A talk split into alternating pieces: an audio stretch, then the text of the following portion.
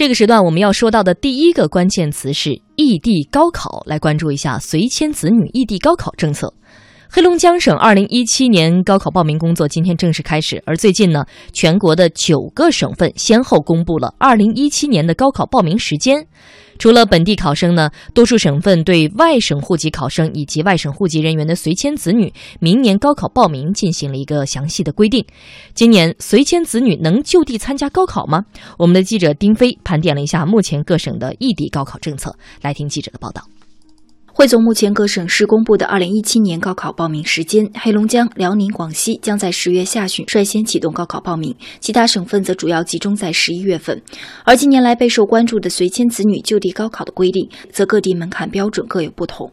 大部分省份对外省随迁子女普遍设置了居住年限、社保缴费、学籍年限等高考报考门槛，和其他地方随迁子女自由报考同等录取不同，北京依旧最为严苛，只允许随迁子女报考高职学校。且需符合五个条件，包括父母在京有合法稳定住所、合法稳定职业满六年，在京连续缴纳社保满六年，子女有北京市学籍且连续在京读高中三年等。随迁子女何时能参加统一高考、报考本科学校？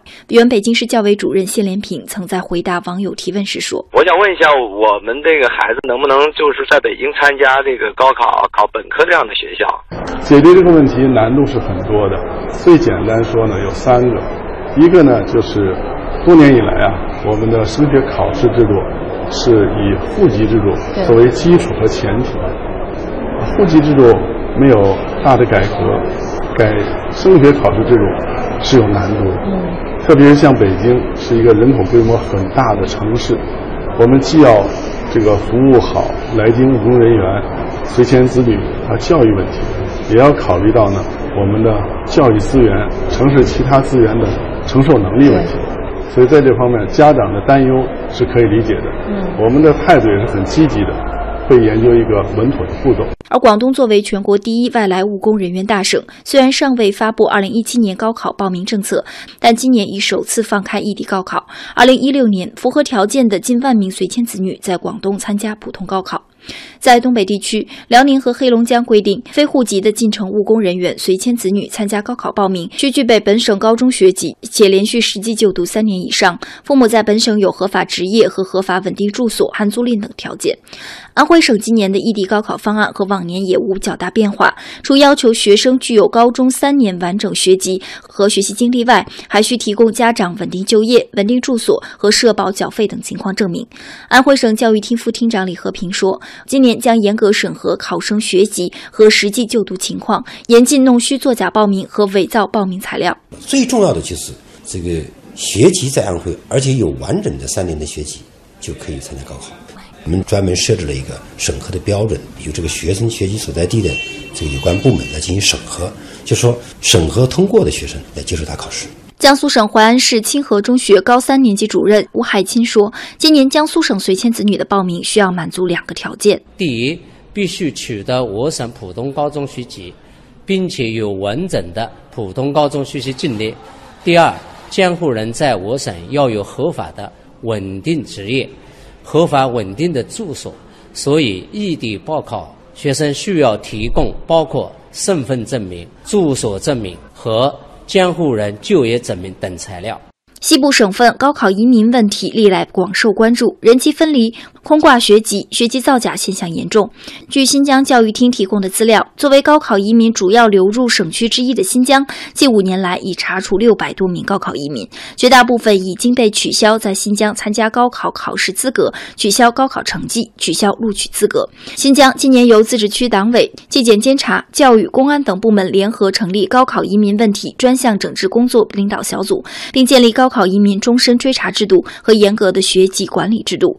新疆教育厅基础教育处副处长艾尼瓦尔艾赫买提：以前呢，只要有这个转出学校和转入学校同意，相关的这个省市的学籍管理部门同意，我们可以办理相关的手续。但是现在呢，我们对非新疆籍户口的转入转学这一块呢，高二、高三年级停办转学手续，要是要有实质性的高一、高二、高三连续性的实质性就读。其实我们回顾一下，此前在二零一四年发布的国务院关于深化考试招生制度改革的实施意见当中，就明确说啊，要进一步落实和完善进城务工人员随迁子女就学和升学考试的政策措施。而今年三月份呢，教育部和公安部又联合下发了关于做好综合治理高考移民工作的通知，多台。措施呢和要求都对新形势下打击投机性的高考移民做了一个非常明确的部署。刚才我们的记者也讲到了不同省份目前的一些做法，包括详细的规定啊。也想问问直播间两位，嗯，其实异地高考这个事情，媒体的讨论和关注都非常多。从你们目前的观察，包括刚才记者报道的一些细节来看，觉得算是取得了一定程度的进展吗？呃，老师，我觉得这个进展应该是一个阶段性的啊。嗯，其实呃。如果一定要，刚才记者实际上在稿子里面提到一点啊，就是报道里面提到一点说，呃，他没有展开说，嗯，但是如果你仔细的听一下，你就会发现，广东是最大的一个外来人口的务工省，大概是。我大概看过那个数字，应该是有三百多万吧，还是两百多万吧？这个数字是个什么概念啊？就是，呃，随迁子女啊啊！对我说这个三百多万是随迁子女，嗯，就是广东的这个随迁子女要参加高考的人数呢，大概占到全国的三分之一左右啊。但是广东已经在今年，其实也就在二零一六年的四五月份啊，就是高考报名的时候呢，嗯，已经实现了所有的。居民，只要是你有合法的身份，你有达到了一个条件，那么异地高考是全面放开的。嗯，广东不光是在经济改革方面，它是得风气之先，在这个这个叫塑造哎塑造教育公平方面，嗯，我觉得他已经做了特别大的一个尝试。但是广东，呃，为什么我一定要说广东呢？因为广东走到今天这一步啊，就是全省都。彻底的放开异地高考呢，它实际上也是一个特别漫长的一个过程。从一三年、一四年就开始有三步的过程，而这三步呢，恰好就是咱们现在其他省份，包括北京在内，包括其他咱们刚才提到的像安徽啊这些地方，他们正在进行的。比如说，我一开始的时候呢，我会对这个，不管你有没有居住证，有没有这个社保，都把它年限设计的很长。北京现在设计的是六年。嗯，广东一开始的时候也大概设计了三年，然后慢慢的呢，呃，第二步呢，就是我们现在看到很多省的第二步，就是你的一这个随迁子女呢可以参加高考，但是呢只能考那些高职和中职院校，不能够考普通高校。就像北京目前的这个规定是这样，这就是比较典型的对，就是其实你可以看啊，如果把广州作为一个，把这个广东呢作为咱们彻底打破这个异地高考的一个终点的话啊。那咱们的其他省其实还在路上，这个教育公平当然是一个大的话题。呃，中国梦里面，我觉得一定会有教育公平里面是大家最惦记的那一部分啊。但是它肯定是一个渐进的过程，因为这个教育公平的事儿，它很多时候真的不仅仅是一个教育本身的事儿，也不光是教育部门一家能管的事儿。它很多时候是跟一个城市的人口管理，跟一个城市的这个资源、教育资源的分布，甚至包括一个城市里面的户籍人口和外来人口之间的利益矛盾，都息息相关的。所以，我觉得这个过程应该是一个慢慢走的。但是，大的方向是，呃，随着咱们这个考试招生制度改革，包括教育改革，包括户籍改革正在逐步的这个推进。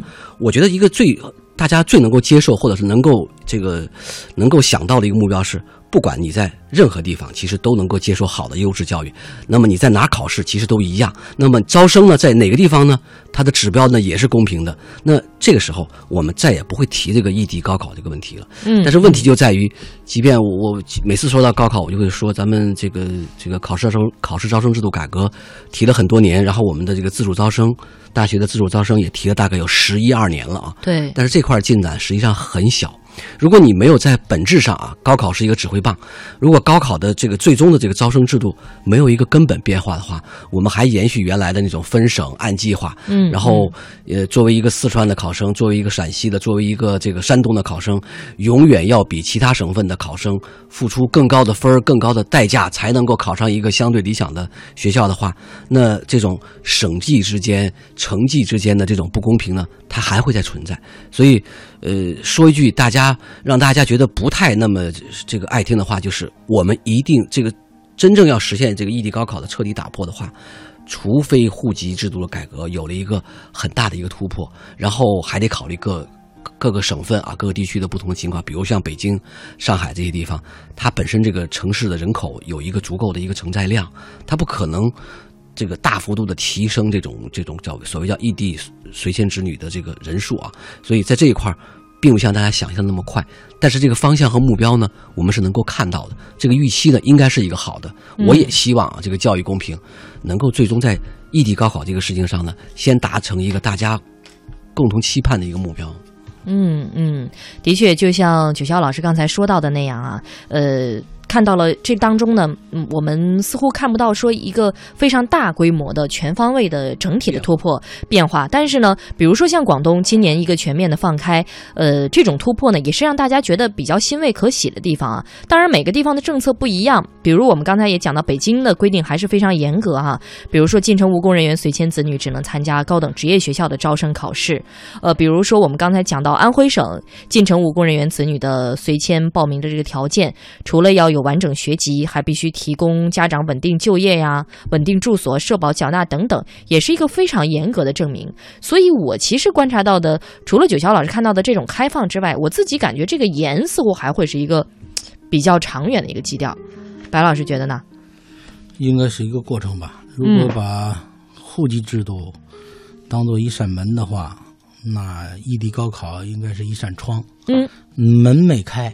窗拉了一个缝，那也就是有希望。但是有希望这个问题的背后，我觉得那老师说的非常好。为什么异地高考这个问题解决不了？嗯，是因为户籍制度解决不了。嗯，那你说户籍制度解决了，异地高考就解决了吗？你也解决不了。为什么？因为教育资源的分配就是不均衡的。比如说，要真的放开了，北上广深这些地方人满为患。嗯。所以说，它的背后是我们这个所谓的三大差距也好，还是公共服务的一个均衡化也好，是这个问题。在公共服务没有均衡化的情况下，你如果说把户籍制度放开了，然后把异地高考也放开了，嗯，这个场面是一个什么场面？你可以想象。嗯，所以刚才九霄说那个特别对，一步一步来吧。嗯，窗户拉开一条缝。嗯，但是我觉得。白这个白老师，你说的还是有点悲观，因为我我为什么反复？白老师这段呃，这个语调也比较低沉。对我为什么反复举 广东的例子呢？就是广东实际上它的随迁子女占的量，我刚才说了，占到全国的三分之一。嗯，广东都有足够的魄力和能力去把这个事情解决。那我试想一下，放在咱们北京、上海，咱们。可以不算，因为它有特殊的这个城市人口控制规模的一个目标啊。那么剩下的其他省份，你们还有多大的困难和阻力呢？所以这个事儿吧，一方面需要，就是我们俩都是共同的这个这个共识是需要户籍制度逐步的一个推广、逐步的突破，当然才有可能更大的这个空间。但是。在局部，在个在个别的省份的话，我觉得咱们的主政者啊，特别是这个教育主管部门，包括地方的这个负责人，你们对这个事情的态度和你们的能力，包括你们的智慧，其实可以让那儿的孩子早一点解决这个困难。我为什么在这个城市里工作了多年？我给这个城市做了这么多年的奉献，最后呢，我的孩子还不能在这个城市里参加一次高考。其实这在放在什么地方说，都不是一个教育公平应该给大家的一个答案。但我觉得广东有一点，我我也仔细看过，因为今年正好这个关注过广东这个全面放开一级高考。广东跟大家想的完全不一样，就是大家其实开始有一点担心，说你看你放开了这个异地高考，一下来的这个人多了啊，参加高考的人多了，那我本省户籍的孩子是不是这个这个考这个高考的这个学校的这个招生这个指标是不是就减少了呢？嗯，广东想了很多方法，第一个做了一个足够的调研，比如说今年。大概广东增加的这个随迁子女的符合条件的人呢，是只有大约一万人。嗯，这个一万人呢，恰好广东前两年因为这个人口的这个增长的幅度是在下降。嗯，那再加哎，制造业也都跑了，家都跑了。然后呢，这个其实呢没有比前两年没放开之前增加了多少。然后第二一个呢，即便有很小的一个增加量，那广东可以跟这个教育部去协调。高校的招生指标的一个调整，就是说，即便广东有这么大的困难，有这么大的一个数量级，通过协调，通过想办法，它还是可以解决的。嗯，所以我觉得广东不具有。典型性，呃，不是典型性的问题。广东不是一个特别这个高校的汇聚区，是吧？对，这就你说的对。即便广东没有那么多高校，它都可以去做异地高考。那我典型的是北京和上海。北京和上海是特例啊，我真的觉得。你看，你又说特例，那就甭说了，是吧？广京、上海是唯一不能 教育有特例，但是咱们有三十个教育资源的公平有特例吗？错，你要这么说就那什么了。错。咱们有三十个省，除掉北京、上海和广东，嗯，还有二十七个，也就是说，我想问的是，那二十七个为什么这个事儿，比如说解决了，其他地方不用说了，你提广东干嘛呀？他自然就。我觉得九霄老师这个意思是说，呃，广东至少在数量上，或者说在一定困难的这种代表性上，已经取得了突破。就是对两位其实都讲到了，已经突破了。白中华，你没有看这个新闻？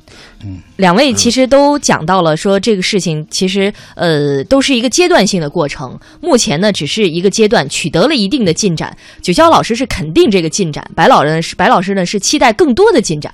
但是不管怎么说呢，异地高考这个事情呢，肯定会成为媒体和整个社会呃一直关注的一个过程啊。在这个过程当中呢，我们随时都会关注它的突破和进展，当然也会期待它的不足能够获得改进。